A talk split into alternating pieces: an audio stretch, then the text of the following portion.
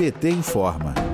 O ex-presidente Lula completa 76 anos nesta quarta, 27 de outubro. Lula nasceu em Garanhuns, no interior de Pernambuco.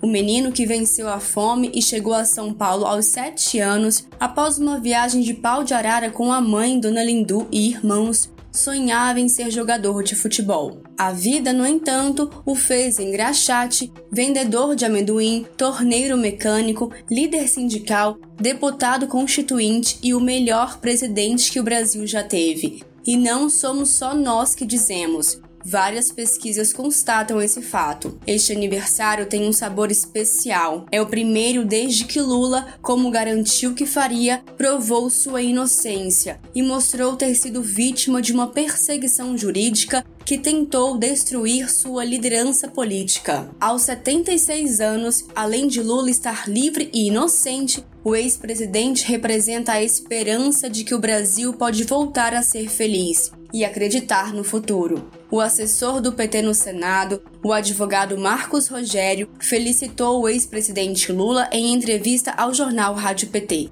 Vamos ouvir. Poucas pessoas sofreram o lawfare e a perseguição jurídica que o presidente sofreu.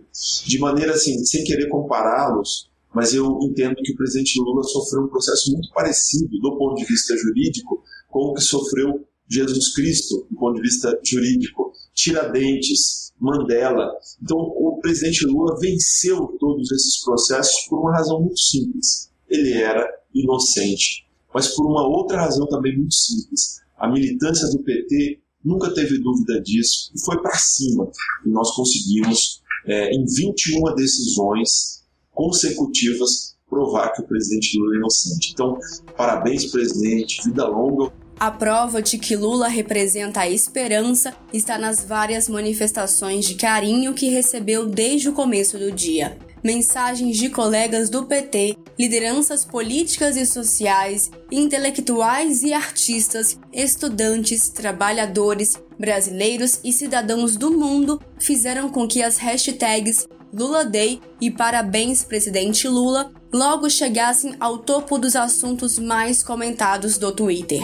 A presidenta nacional do PT, Gleisi Hoffmann, também comemorou. A deputada afirmou que a vida de Lula teve sofrimento, mas também teve muita luta a favor do povo brasileiro.